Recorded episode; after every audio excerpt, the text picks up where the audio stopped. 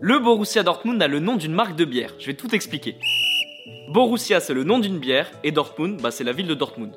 En 1909, le Borussia Dortmund est créé par un groupe de jeunes ouvriers, ils font tout trop vite et n'ont pas pensé à un nom. Alors le plus malin ou le plus alcoolique du groupe propose le nom de Borussia qui est le nom d'une bière que les ouvriers boivent souvent dans une brasserie de la ville.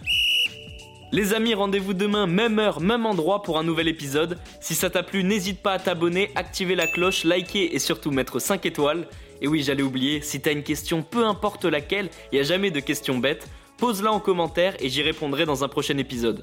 Foodcast est à retrouver sur Spotify, Deezer, Apple Podcast et toutes les autres plateformes. Je te dis à demain, ciao